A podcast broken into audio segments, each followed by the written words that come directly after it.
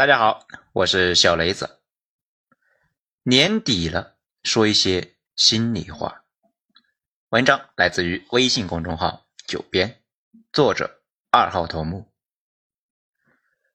前段时间我有点，嗯，用时髦的话来讲呢，就是 emo 了，也就是呢情绪低落了。倒也不是我自己身上发生了啥，疫情爆发两年，我整体呢那倒也顺利。马上三十五岁大限，还没有被辞退，反而呢升迁了。疫情爆发之后，哪也去不了，公司出差的事情全停了，我的空闲时间也多了不少，更能够专注的写文章，整体效果还不错，还把视频呢也搞了起来。不过另外一件事情呢，对我的心态影响很大，也就是粉丝多了之后呢，就总有人给我发私信，而且大部分人还愿意说他们自己身上倒霉的事情。尤其是在西安封城之后，后台那更是收到太多的消息。不过那些小伙伴呢，找我诉苦也不是指望啊我能够帮上啥，只是呢人心里面憋闷，就想找人说。他们可能觉得跟我说呢负担最小，也没指望我看。事实上我也看不过来，不过确实啊也看到不少，时间长了就跟着抑郁了。这些各种各样的事情已经让我有点郁闷了。最让我抑郁的，无疑呢是下边这两件事情。第一件事，郑州大水，有个人的闺女找不到了，他每天去地铁站穿个雨衣等女儿。这个事本来也没啥，但是接下来的事情，你们能够理解吗？他竟然铺天盖地的被网暴，有说他是汉奸的，有说他是给境外势力递刀子的，还有说他是作秀的，反正呢说啥的都有。后来确认他的闺女确实没了，咱不知道当时带头网暴他的人现在是怎么想的。那第二件事情是西安封城开始的时候，由于一开始的慌乱，出了不少问题。当时微博上呢有个话题叫“西安买菜难”，很多人在抱怨家里面的断粮呢，或者是死活买不到菜。终于是买到了，单元门被锁了，快递进不来小区，最后的两百米接不上。还有的老人被困在家里面，买不到药，等等等等。后来收到消息多了，慢慢的呢就看明白了。有的小区菜免费，有的小区呢天价菜，有的小区没有菜，有的小区没有菜也买不到菜。我们公司在西安呢也有研究所，那种老员工收入高，住在最好的小区里边，物业啊基本全包了。我的那个哥们说呢，他看到微博上那些反馈，也理解不了为什么差别会这么大。直到他的项目组的外包小伙伴在群里面说起自己的情况，才知道很多小区太大，而且呢太旧，业主啊特别多，但是物业人力呢很少，物业的人根本就忙不过来。那小子呢，大学刚毕业，平时也不看新闻，家里呢连口灶都没有，天天就埋头上班玩游戏。突然封城，家里面啥都没有。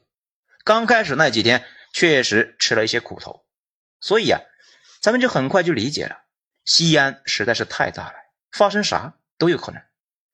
按理说这也是很正常的事情，也有一堆人呢追着这些人骂那些人家里面吃不上饭的人，就跟上面呢骂郑州雨伞人这个话呢差不多，类似呢就是肯定是假的啊，我就在西安，我家的菜多的不得了，或者呢。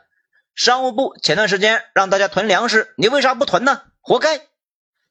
这最让我感觉没法理解的是，连那个在医院门口流产的女孩都有人骂，说她活该。谁让她不事先去做核酸？听到这个呢，咱们是很崩溃的。不过倒也能理解，这帮孩子啊，可能没接触过大月份的产妇，北方大冬天，你让临产产妇每天去排队做核酸，合适吗？那几天心情沉重啊，忍不住就转发了几条，然后呢，也就跟着被骂了，说我是公知。后来心情不太好，那干脆就删了微博，眼不见为净。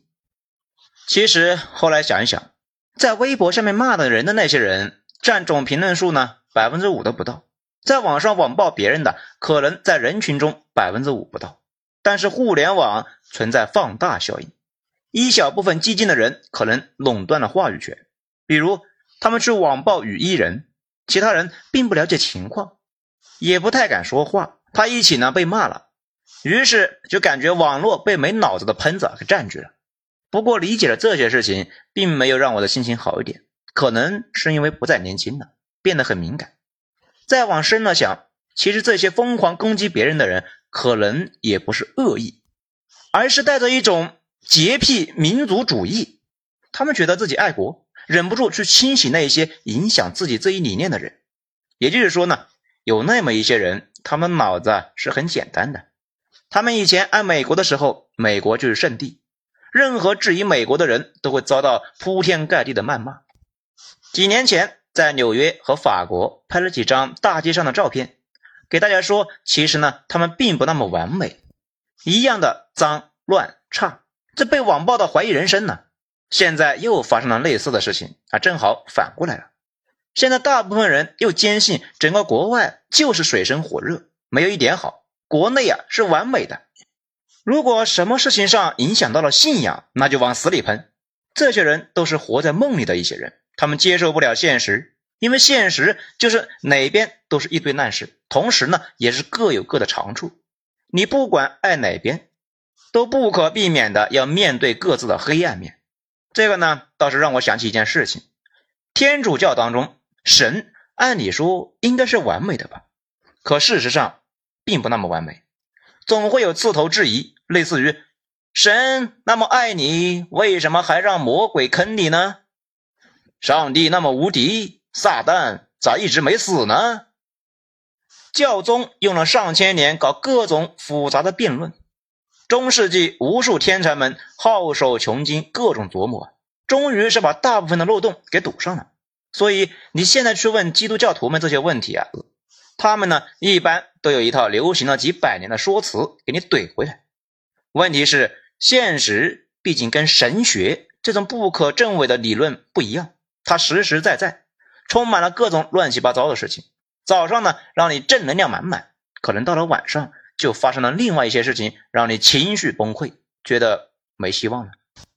这就是罗翔之前引用的陀思妥耶夫斯基的一句话：“爱具体的人，不要爱抽象的人。”爱国这个事呢，也一样。一些人爱魔怔了呀，因为他们爱上了一个虚幻的东西，一个不会犯错误的东西。这本身就有问题。这种人不出意外的话呢，再过几年就会彻底被现实击溃。今天还高喊爱国，再过几年可能呢又是爱日本或者美国，因为他们的精神太脆弱，根本就不敢面对现实啊。他们爱的那个完美的国根本不存在，迟早会因为信念崩溃去爱别的。而真正的马克思主义的眼里面。最起码的原则就是实事求是的看待问题，该是啥就是啥。知道了国家真实什么样，你依然去爱它，那才是真正的爱国。而且在我看来啊，这估计呢，正常人啊都会这么想吧。咱们国家内部出了问题，根本就没有必要忌讳，只有直面问题、解决问题，这才是长期持续迭代的关键。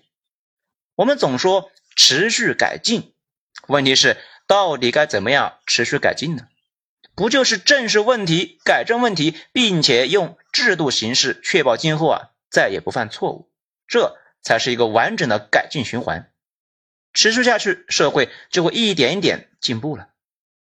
比如呢，我们每次都说有些地方治理水平差，就有一堆人呢跟疯了似的，就好像就侮辱了他全家。其实呢，这种心态一定要不得。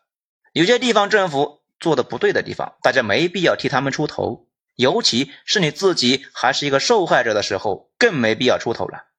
治理水平差还不承认，只会越拉越远。再过几十年，生活在两个世界里面，这又是你们想看到的？碰上重大的问题，把你家小区封起来，却忘了送吃的、送药。如果这些事发生在你家，你怎么办？治理水平这种事情呢，本身对科技依赖不严重，主要是责任心，深入基层了解情况，一环套一环的预案等等等等。这些方法论从毛主席时代变化呢就不大，这也是做不好，不该说吗？有人呢就嫌我啊总说北方，拜托，我自己就在北方啊，我希望生活环境治理水平高一些，也有错吗？只是有很多人，别看长到了三十多岁，别说没出过国，甚至连南方那些大城市都没咋去过。没有对比，他们并不觉得自己的城市有问题，甚至思想水平停留在护短这个层面。看别人指出自己城市的问题呢，就觉得是在侮辱自己。有时候啊，特别纳闷这些人的玻璃心是怎么脆成这样的？咱们觉得一个常识就是，如果你自己城市出丑了，这是好事，被大家一顿群嘲，说不定下次就改了。就怕呢一直糊涂，出了问题之后上下一起糊弄，迟早糊弄到你和你的家人身上，到时候就怕你承受不住。去网上喊的时候，突然冒出一群人往死了围攻你。这一点最近呢发生的一件事情让我很感慨，也就是呢中央公布了郑州水灾瞒报问题，这个是某种意义上呢对政府公信力有一定的伤害。毕竟自己揭发自己之前的谎报数据，多多少少影响大家呢对政府的观感，也证实了诸多之前的猜测。但是把问题放在更长的时间段里面，这又是不断给公信力充值的过程。敢于把自己的问题披露出来，就意味着要下定决心去改，也给其他官僚们呢看一看瞒报的后果。今后这种事情自然呢就绝种了。最怕的呢就是所有人都糊弄，出了问题一个个装作没看见，看见了也不能说，说了呢就是给境外势力递刀子。这样积累下来，将来会是啥样？大家估计啊都没法想象。此外，很多人以前跟着公知无脑恨国，本质啊是没出过国，并不了解国外，把发达国家想得太好了。这两年可能呢依旧是这帮人无脑反对米国，反对西方，把中国和国外彻底对立了起来，并且觉得除了国内，其他地方啊都是水深火热。这种想法本质呢，也是从没出过国。其实啊，去实地体验一下，还是能够感觉到我国跟发达国家有一定的距离。北上深头部啊，可能是差距不是太大，平均水平依旧啊差的有点大。说这个呢，不是长他人志气，灭自己威风。任何时候都一定要认清现实，这才是进步的第一步。咱们说这个不是要浇凉水，也不是要改变立场，而是说呢，大家一定要客观理性。如果爱国的理由是建立在一系列虚幻的妄念之上，不出意外，再过一段时间你会改换阵营。真正的爱国的是张北海那种，知道了现实是啥样，依旧选择去爱的。最后呢，两句话：爱国却不爱人。那就是啊，装爱国，要爱具体的国，而不是抽象的国。好，以上今天就讲完了，谢谢大家收听。如果觉得本专辑说的不错的话呢，请大家动动小手指，点一个五星评价，谢谢。我是主播小雷子，精彩咱们下章接着继续。